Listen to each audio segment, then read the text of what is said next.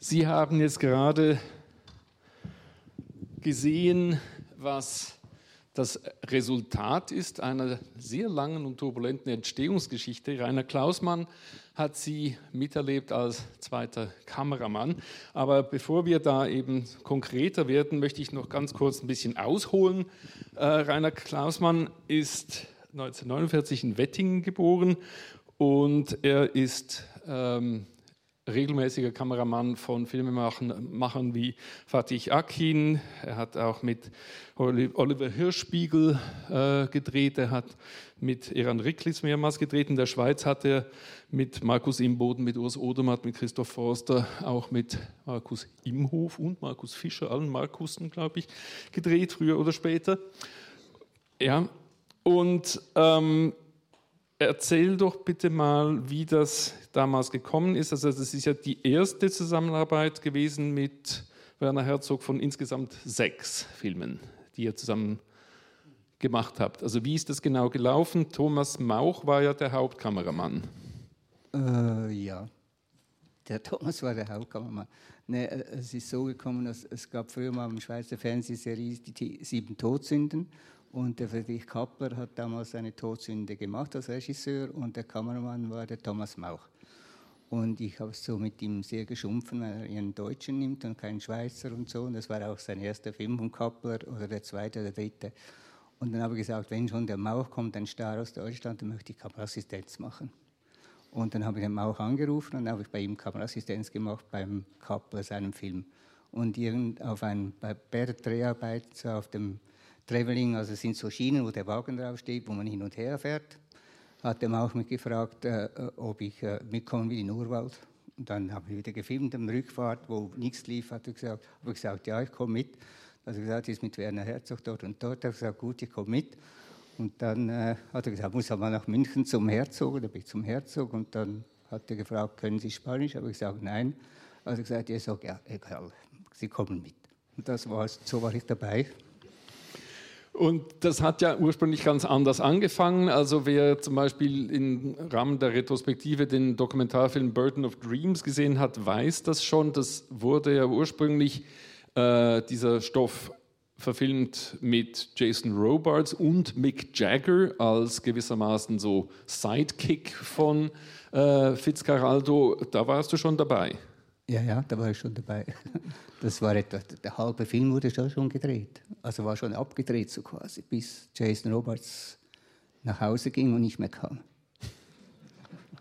Und irgendwann mal auch Mick Jagger wieder eine Platten, Platte aufnehmen musste und so weiter. Der musste auf Amerika-Tournee, der hatte ja. keine Zeit mehr gehabt, ja. Und das heißt also, dass nach sehr viel Arbeit, eben wenn schon fast der halbe Film gedreht worden war, unter ja wohl auch nicht allzu einfachen Bedingungen, dass man nochmal von vorne beginnen musste. Wie ist das dann gekommen? Also wie hat Herzog das gewissermaßen wieder aufgenommen? Äh, ja, es gab dann halt mal eine Pause und dann äh, hieß es, der Kinski kommt. Der Jäger hat keine Zeit mehr, er muss auf Tournee. Adorf unter uns gesagt, wollten wir nicht mehr so. Adolf, Adolf Mario Adolf äh, sollte den Schiffskapitän spielen. Äh, Mario Adolf hat den Kapitän gespielt und Jason Robert war Fitzgeraldo. Und Jason Roberts war ein, ein, netter Mann und so, aber ein bisschen, dem hat man auch nicht geglaubt, dass er ein Schiff über den Berg ziehen will. Und dem Adolf hat man nicht so geglaubt, dass er ein Kapitän ist. Und am Schluss jetzt im Film ist der Kapitän ist ein, ein Deutscher, der in äh, Iquitos ein Restaurant führt. Also der dicke Feste, der ist eigentlich Koch und hat ein Restaurant, der spielt da jetzt den Captain. Und die Rolle vom Jagger, das war Wilbur, das war so ein Freak, der einfach mitkommen wollte die wurde gestrichen und Kinski hat das alles allein gemanagt. Wie so seine Art ist. Jetzt eben, also äh, da sind einerseits äußere Umstände, andererseits, wie hat Herzog das Ganze überhaupt aufgezogen? Ich meine, das ist ja, äh, man, man sieht das auch in Burden of Dreams, er ist ja sehr besessen gewesen von dieser einen Idee, dieses Schiff über den Berg zu ziehen, auch wenn das nicht mal der Vorlage entspricht. Also er ist ja dann deutlich über die Vorlage dieses Mannes, der ein zerlegtes Schiff über einen Berg transportieren ließ, hinausgegangen. Er hat eben dann wirklich ein Schiff über den Berg ziehen lassen. Ähm, wie äh, dreht Herzog? Wie arbeitet er, dass sowas überhaupt zustande kommt? Tja, weiß ich auch nicht genau, was in seinem Hirn vorgeht. Aber so, es ist halt so, dass, er einfach will. Er ist halt ein Cineast und, und besessen von dem Zeug. Und wenn er eine Idee hat, dann will er das auch so machen. Und als das äh, unterbrochen wurde und die Amerika, Amerikaner gesagt haben, wir geben schon Geld, aber man muss das, das Schiff dann aus Sperrholz machen oder im Studio, hat er gesagt, dann will ich euer Geld nicht. Das Schiff muss über den Berg und es muss ein richtiges Schiff sein. Das muss einfach so sein, sonst stimmt das alles nicht. Und da finde ich, da hat er auch schon recht. Es ist halt sehr mühsam und, äh, und kostspielig auch. Man muss das Zeug erst mal finden und das braucht alles ewig Zeit. Und wir waren am Schluss sieben Monate da im Urwald und warteten halt, bis irgendwas kam, dass irgendwie das Schiff da über Berg zog. Und dann eines Tages ist es wirklich auch gegangen, aber es war so drei Anläufe. Der erste war eine Studie, glaube von Studenten äh, von der Uni Bremen, glaube die gesagt haben, wie groß der Winkel sein muss, wenn das Schiff 200 Tonnen ist und so und wie das dann alles geht mit den Baumstämmen unter und so. Und das hat überhaupt nicht funktioniert. Und da kam irgendein Brasilianer daher, so mit Goldkette und offenem Hemd. Und der hat dann gesagt, wie es geht. Das ging auch überhaupt nicht. also Moment, also das muss noch präzisieren. Der wollte eine viel flachere Rampe ah ja, der bauen. Wollte, der wollte die Rampe abbauen, also einen Berg abbauen, bis es fast gerade war. Da ist der Herzog auch ausgeflippt. Er hat gesagt, das kann ich selber machen, also das brauche ich niemand dazu.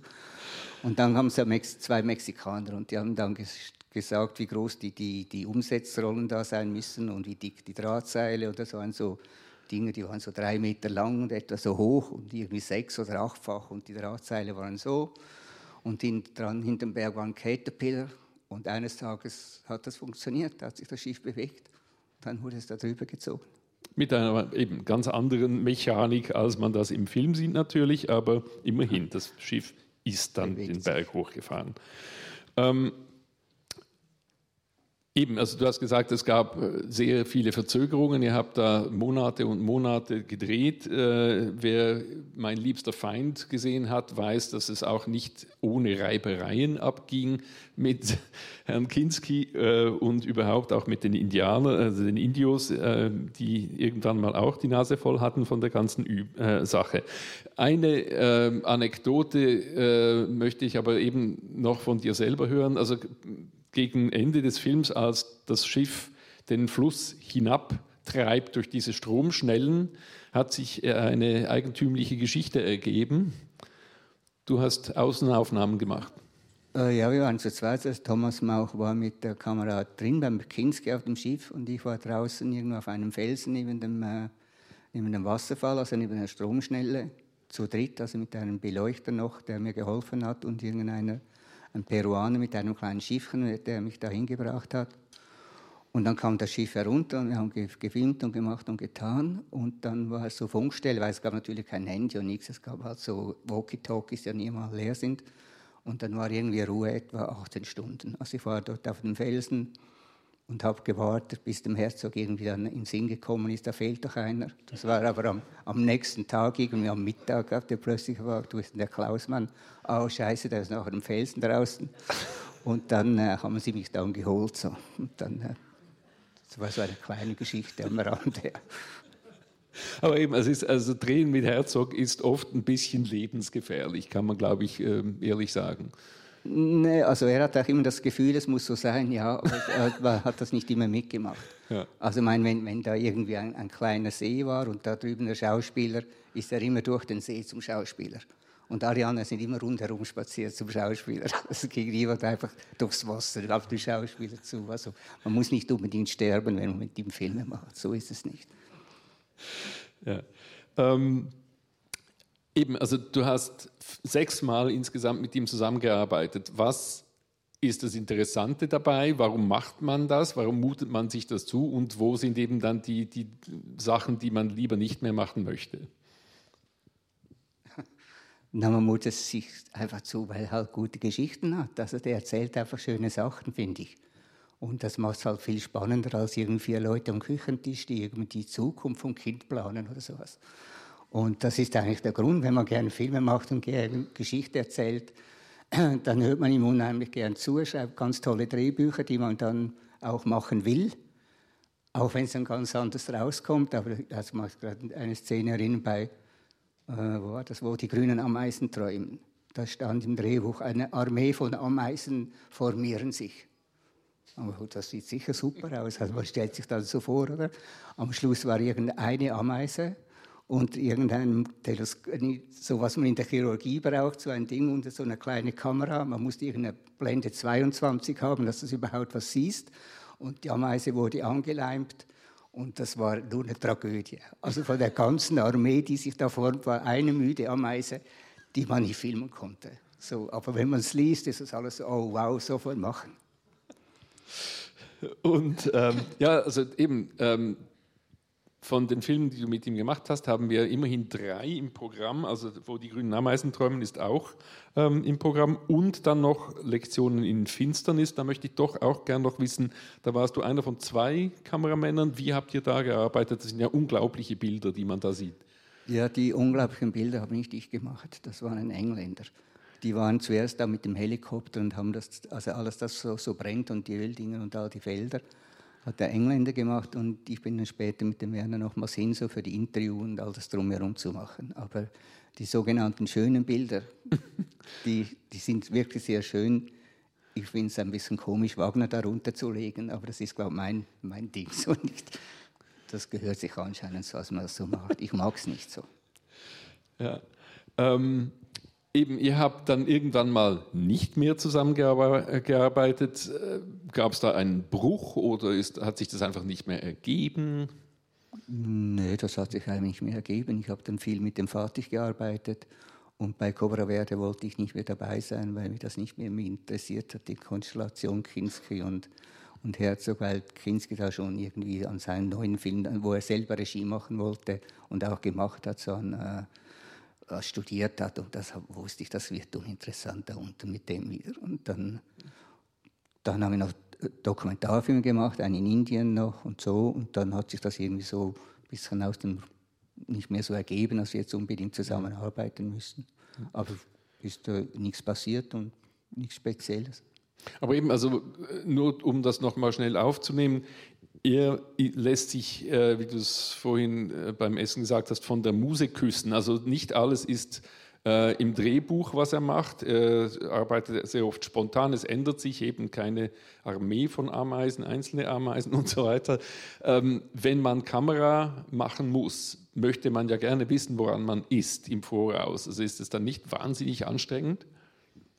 Äh, nee, eigentlich nicht unbedingt. Also klar möchte man wissen, aber es, geht ja da eher darum, man möchte es wissen, man irgendwo Licht aufbauen muss. Also wie eine Nacht aussieht, ist ein Straßenzug, also ein ganzes Dorf oder nur ein Zimmer.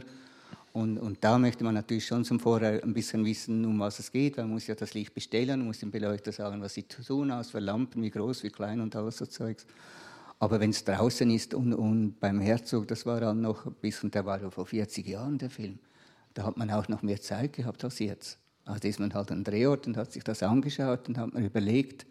Und dann wurde er eben geküsst oder mehr oder weniger oder gar nicht oder wie auch immer. Aber das war äh, äh, stressfrei. Also das war jetzt nicht so, dass man da, außer wenn das Schiff dann halt kam, musste man halt irgendwie bereit sein oder die Diana den Berg runter. So. Aber sonst war das äh, ein sehr angenehmes Arbeiten mit ihm. Mhm. Aber eben, also ihr wart ja wirklich tief im Dschungel. Alles musste per Flugzeug zum Schiff dann mit dem Schiff den Fluss hinauf transportiert werden. Das war ja unheimlich aufwendig. Wie habt ihr überhaupt mit Mustern arbeiten können? Habt ihr die Sachen gesehen? Ja, mit Mustern war sehr komisch. Äh, am Anfang hat, hat der, Produktionsleiter, Walter Sachser, hat die, das Negativ immer genommen, es war so 300 Meter, so Büchsen so übereinander gestapelt und hat das irgendwie Nikita aus irgendeinem Flughafen einer Stewardess in die Hand gedrückt und hat gesagt, jetzt fliegst nach Miami und dann kommt ein Typ mit Krawatte auf dich zu, nimmt die Büchse und bringt es ins Labor. Und das, das, hat immer funktioniert, bis der Herzog gemerkt hat, was da los ist. Er hat gesagt, das ist ja da nicht versichert und nichts, das geht ja gar nicht. Also wir müssen das offiziell machen. Und dann kam ein Kurier und dann ging das wochenlang. Es ging einfach vier Wochen langsamer als mit der Stewardess. Und dann haben wir das an geschaut und das war auf dem Kopf das Ganze und wir haben ein Leintuch gespannt. So, und dann haben alle so geschaut, weil das nicht kehren konnten mit dem Projektor und das war nur furchtbar. Eigentlich haben wir das nie richtig gesehen. Wir haben eigentlich im, im Labor gefragt, ist das negativ okay? Und die Amerikaner haben gesagt, ja, es ist okay und das war es dann. Und es gab auch keine Videoausspiegelung wie, wie heute. Also das hat nur der Kameramann gesehen und der Werner neben der Kamera. Und dann haben wir gesagt, ja, das wird ja wohl, wenn das Labor so ist, dann sagt er sich, okay, dann ist es schon okay. Aber es konnte ja nicht das stundenlang auf dem Kopf, irgendwo vom Leintuch, irgendwelche Muster anschauen. Das ging gar nicht. Also irgendwann haben sie es gelassen.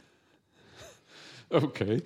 Ähm, ja, ich möchte gerne äh, das jetzt ein bisschen öffnen. Wer hat im Publikum eine Frage zum Film oder zu eben anderen gemeinsamen Filmen von Werner Herzog und Rainer Klausmann?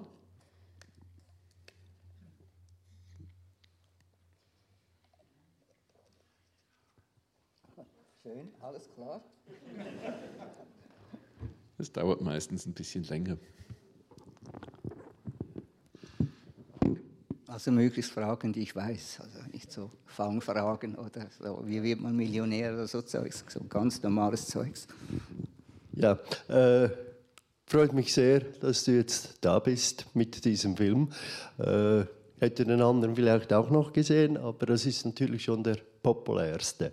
Und äh, eben da, da, ranken sich auch viele Mythen um diesen Film und äh, ich, dachte, na ja, eigentlich müsste ich den Film nicht mehr sehen, haben jetzt äh, mich der, dieser Magie äh, nicht entziehen können, äh, wo sicher äh, Werner Herzog ja, so die treibende Kraft ist, aber er kann auch die Leute motivieren, mitziehen und ja, die Frage, ja, wie war denn eigentlich so das Verhältnis unter dem, der äh, Filmcrew.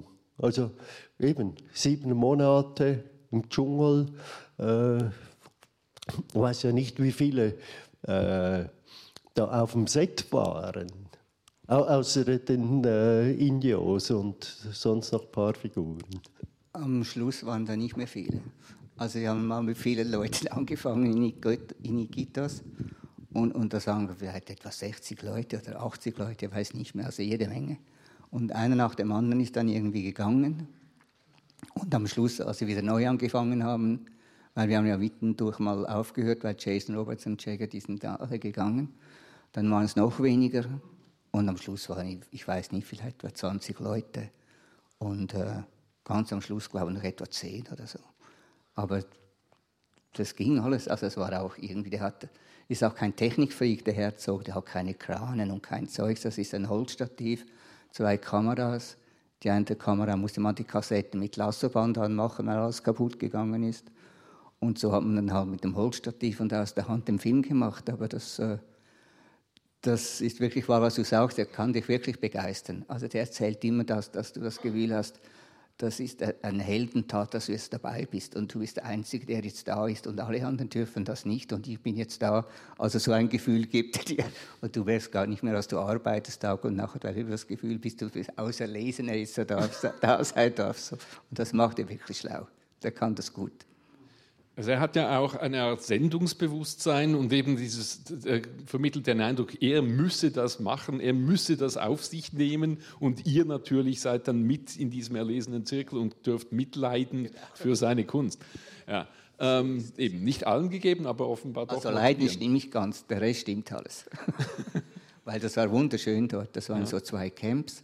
Eine für die Indianer ein bisschen weiter unten, da ging der Fluss hoch, vielleicht eine halbe Stunde mit dem Boot, dann war unser Camp und das alles aus Swing Club Med. Das war alles aus Bambus, handgemacht, mit Duschen. Jeder hat sein Zimmer gehabt, mit einem großen Zell, äh, so Dach, Strohdach zum Essen. Und das war super, war super schön. Mhm.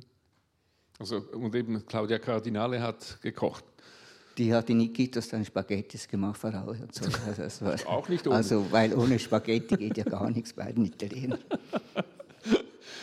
Ähm, du hast mir vorhin gesagt, es wird äh, ein Buch geben von Walter Sachser. Also äh, vielleicht noch sagen, in welche Richtung das gehen wird. Nein, also, Walter Sachser war eben Produktionsleiter. Also Walter Sachser ist Produktionsleiter und seid auch ihr dabei und hat äh, viel mit Herzog gemacht und Achtenbusch und all die Deutschen am Anfang. Und der äh, schreibt jetzt ein Buch über den Werner Herzog, also über die Geschichte. Ich weiß jetzt nicht genau, ob nur Fitzgerald oder überhaupt über Werner Herzog. Und das wird, glaube ich, noch ein bisschen andere Sichtweise geben, als wenn der Werner von sich erzählt, weil er erzählt ja sehr schön und sehr gut und sehr viel. Und es geht halt nur immer über sich, also um sich so. Und äh, ich lese das ja noch gerne, man muss ein großer Fan sein, dass man das dann mag und nicht das Gefühl hat, oh, was ist da los? Und das sagt er, ist jetzt dran, ein Buch schreiben, das ist, glaube ich, fertig. Und das nimmt mich nach Wunder, was der dann schreibt über den Werner. Weil der kennt ihn seit 100 Jahren. Gut, gibt es weitere Fragen?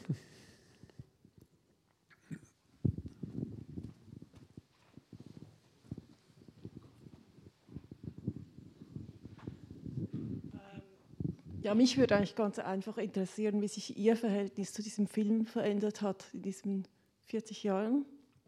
Ist das wahr? Das ist wahr, ja.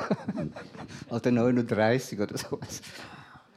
Äh, ich finde ich find die Geschichte immer noch großartig. Also einfach die Idee, dass einer mit Musik durch den Urwald fährt und, so und, und das Gefühl hat, das funktioniert. Und die Indianer glauben dann auch, dass alles, was er erzählt, nur wegen um äh, Geld, also Kautschuk zu finden, um Geld zu machen für eine Oper, das finde ich super. Und es ist einfach ein schönes Bild, so der, der, das Schiff im Urwald mit dem Grammophon, das finde ich herrlich. Sonst finde ich es halt ein, ein, bisschen jetzt langsam, bisschen langsam, der Film. Also hat wirklich so, man ist sich, also ich bin noch so ein alter Mann, ich bin noch gewohnt an Schalopoulos und all die Filme, die so lang sind, so. Aber ich glaube, heute würde man es, glaube ein bisschen schneller machen. Also nicht alles eins zu eins. Wenn jemand die Treppe runterkommt, sieht man die Treppe runterkommen, bis er unten ist. Und wenn er die Tür aufmacht, macht er sie auf und wieder zu. Das würde man heute, glaube ich, ein bisschen anders machen. Aber die Geschichte an sich finde ich immer noch sehr, sehr schön.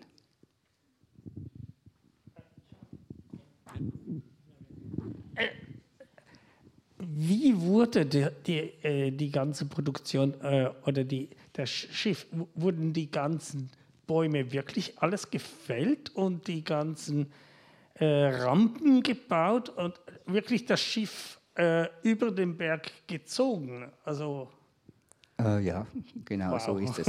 Also so, das Schiff wurde über den Berg gezogen. Das, das ist kein Fake und nichts. Und dort war jetzt, es war jetzt nicht bumsvoll Bäume, aber es wurden viele abgehackt natürlich, als die Rampe gibt. Aber die Bäume stehen heute alle wieder. Das geht so schnell bei denen und so. Und, äh, aber das wurde über den Berg gezogen, es war auch ein richtiges Schiff. Und eben, also da hat Herzog tatsächlich also das, das, historische Vorbild übertroffen und die amerikanischen Kritiker haben ihm das zum Teil übel genommen, dass er eben nicht begreife, was eigentlich Film sei, nämlich Trick, sondern er hat alles in echt haben wollen, das mehrere hundert Tonnen schwere Schiff und so weiter, wenn auch nicht nur von Indios da über den Berg ziehen lassen, aber eben mit allen möglichen Schikanen. Übrigens ein kleiner Werbespot zwischendurch. Sie haben jetzt ziemlich viel Caruso gehört.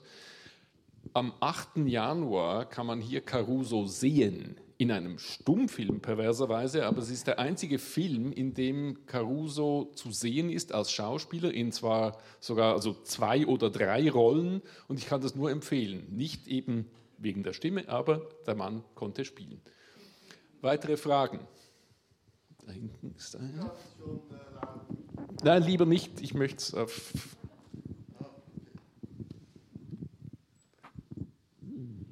Danke. Äh, man, man, ist trotzdem der Versicherung, dass das immer ein Originalschiff ist, bin ich am Zweifeln. In den Stromschnellen und so ist das auch das Originalschiff. Ist da aufschlägt und so. Wie viele Kameras braucht das, um all diese Teile zu sehen, also diese Momente zu sehen, wo das in den Fels reinrammt und sich dreht und macht und so. Unheimlich, ich kann mir es nicht vorstellen. Äh, ja, das kann ich mir auch vorstellen, dass man sich das nicht vorstellen kann. Aber es war irgendwie so, dass wir zwei Kameras hatten, eben nicht draußen auf dem Felsen, Kameramann der auch drin mit dem Kinski. Und das ist 99 Prozent original. Also wir kamen dreimal da hingefahren. Es hieß, wir haben das Schiff wieder oben. Also die mussten das zuerst mal raufziehen. Dann haben sie uns äh, mit Walkie-Talkies angerufen, das Schiff ist wieder oben, aber ihr müsst schnell kommen, wenn das Wasser stärker kommt, ist das Schiff wieder unten, bevor ihr kommt. Und wir waren dreimal da und das Schiff war schon wieder unten. Hat sich alles losgerissen und das rieb schon wieder unten irgendwo in der Gegend rum, weil wir zu spät kamen, weil das Wasser plötzlich stieg. Und so ging das halt irgendwie Wochen und Wochen, weil es ging wieder eine Woche, bis das Schiff wieder da oben war irgendwie. Da haben sie am Ufer haben sie das wirklich raufgezogen, von Baum zu Baum zu Baum, da gegen den Strom auf der Seite. Und dann eines Tages hat es wieder geheißen, jetzt könnt ihr kommen, dann sind wir gekommen, hat es funktioniert. Und das ist 99 Prozent ist wirklich richtig. Es gibt eine kleine Aufnahme von etwa zwei Sekunden. Es ist, glaube ich, eine totale, die im Studio nachgebaut wurde, also ein Modell. Aber nicht, wo es, wo es in die Felsen ist, sondern wo es irgendwie eine totale, wo es irgendwie dazwischen den Stromstellen ist. Das ist, glaube ich, etwa zehn Sekunden oder sowas. Das wurde im Studio nachgebaut. Alles andere ist original. Und es ist wirklich ein richtiges Schiff. Amen. Ja, da hätte ich eine Anschlussfrage dazu. Sind es wirklich die Pongo-Stromstellen, Schnellen, die, Sie da, die das Schiff da runterfährt? Oh, da bin ich jetzt überfragt. Also keine Ahnung, wie die heißen.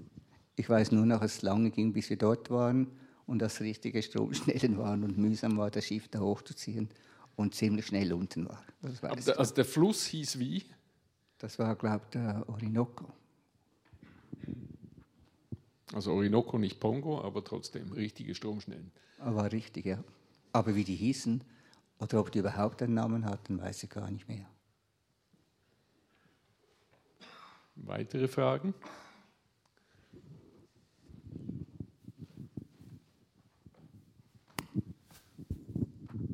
Ja, meine Frage wäre, war es schwierig, die Indios dazu bringen, dazu zu bringen, hier mitzuspielen? Oder wie, wie ist das gegangen?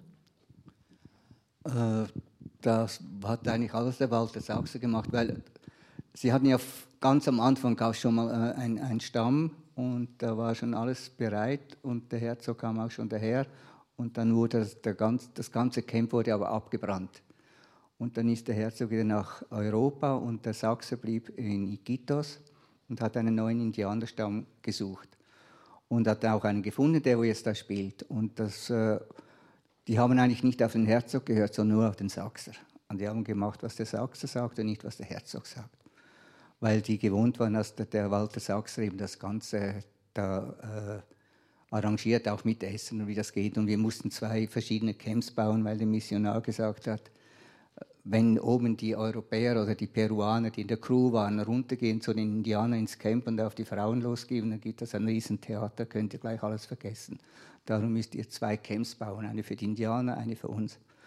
Und das, das ging dann auch gut, das ging dann reibungslos. Aber die, eigentlich haben sie dann auf den Sachsen gehört und, und der Werner hat ihm halt gesagt, also morgen wir das und das und hat es den Indianern gesagt und die waren halt ja, dabei. So. Und die kamen schon, die kamen jetzt nicht so pünktlich wie wir. Und so, wenn es geregnet hat, haben sie meistens keine Lust gehabt. Oder wenn sie vorher ein Fest hatten, ging es eine Woche, bis sie wieder kamen. Aber eigentlich am Schluss waren alle da und irgendwann wurde der Film auch fertig. Aber es ist jetzt nicht wie bei uns, wo man sagen kann, morgen um 8 Uhr, wenn die Sonne dort und dort ist, seid ihr da. Das äh, stand man halt dort und haben mal gewartet, bis ein paar kamen und die anderen und die anderen auch und die auch und, und so. Aber es ging schon. Es ist halt Südamerika, so muss sich ein bisschen daran gewöhnen und dann geht das. Aber eben, inwieweit waren Ihnen klar, was das Ganze wird? Also Vorstellungen, was ist Film und so weiter, warum man das in dieser Form überhaupt machen muss? Nee, ich glaube nicht, dass sie das wussten. Also, sie haben auch noch nie einen Film gesehen. Also, äh, glaube nicht, dass die wussten, hm.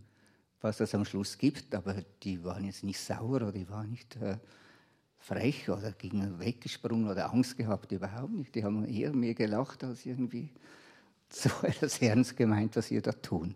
So. Die fanden das, glaube ich, eher lustig, was da alles passiert. Und Sie haben ja offenbar auch angeboten, irgendwann den Kinski umzubringen, wenn er weiter so tobt.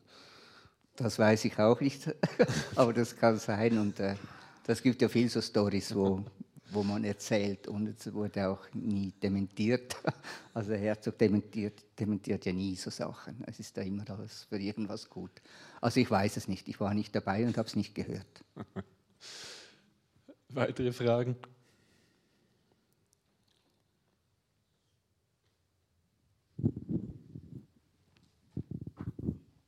Danke vielmals. Ähm, der Film wurde unter sehr einfachen Umständen oder zumindest Mitteln gedreht. Äh, Sie haben vorher von Holzstativen gesprochen und so weiter. Denken Sie, es braucht überhaupt ähm, mehr für einen Film? Also heute wird ja unter sehr schwierigen Umständen mit vielen digitalen Mitteln und komplizierten Techniken gedreht. Also, wenn Sie mich fragen, was braucht es nicht? Also, was es braucht, ist erstens mal eine gescheite Geschichte. Das ist schon eine Rarität. Und dann braucht es noch gute Schauspieler und einen guten Regisseur. Aber es braucht sicher nicht die Technik, was man heute hat. Ich finde das furchtbar. Also ich bin überhaupt kein Technikfreak. So, ich arbeite seit etwa 20 Jahren mit den gleichen Technikern, also gleichen Beleuchter, kleiner Dollymann, Assistenten, alles dasselbe. Und die machen das für mich. Also weil ich davon keine Ahnung habe und es interessiert mich überhaupt nicht. Seit digitale Kamera drehen muss, weil es äh, analog nicht mehr geht, dann da drehe ich nicht mehr selber. Da habe ich jemanden, der die Kamera schwenkt, weil ich werde da Wahnsinn in der Kamera da reinzuschauen auf dem Bildschirm, wo man nichts sieht und das schüttert so durch die Gegend. Da habe ich gesagt, das, das können junge Leute machen, die das gern haben. Ich kann das nicht. Und für mich braucht das alles nicht. Und, und die Drohnen und all so Blödsinn, was da rumfliegt und was sie tun und die Technik, das ist alles für die Katz. Also finde ich. Es gibt ein paar gute Schüsse mit Drohnen und so, da gebe ich ja zu. Aber jeder Film fängt jetzt langsam an mit diesen Aufnahmen von oben, die wie der liebe Gott, durch die Gegend fliegt. Da habe ich nichts davon, also das interessiert mich einfach nicht. Man soll eine Geschichte erzählen und von mir aus muss man die Geschichte mit den Schauspielern erzählen. Und wenn sie was zu erzählen haben, dann, dann schaut man auch hin. Da muss ich nicht rumfliegen, nicht rundherum fahren, da muss ich gar nichts tun. Ich muss einfach die Leute die richtigen Bilder machen zur Geschichte. Also keine schönen Bilder, was die meisten machen, was ich genauso furchtbar finde, wenn man schöne Bilder macht und es müssen die richtigen Bilder sein. Und das ist manchmal sehr schwierig zu finden, die richtigen Bilder, um eine Geschichte zu erzählen. Und das ist das Einzige, was mich interessiert. Die Technik hat mich noch nie interessiert. Ich weiß nicht, wie das geht. Ich weiß nicht, wie die Lampen heißen. Aber ich weiß ein bisschen, wie man Geschichten erzählen könnte. Und eben das kann mit Holzstativ oder aus der Hand, wie auch immer. Die Frage hat mit einer Antwort zu tun.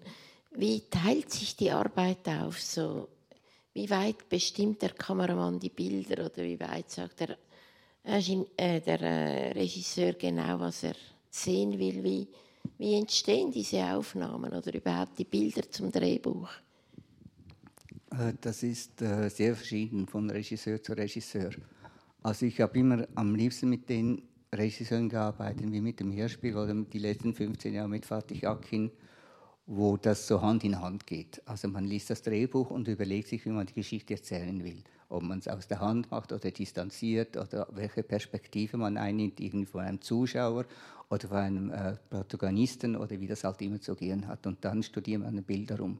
Und mit Fatih und ich, wir diskutieren das wie wie zwei Freunde. Also er, er inszeniert irgendwas und ich finde, das ist doch langweilig, ist doch bescheuert und so.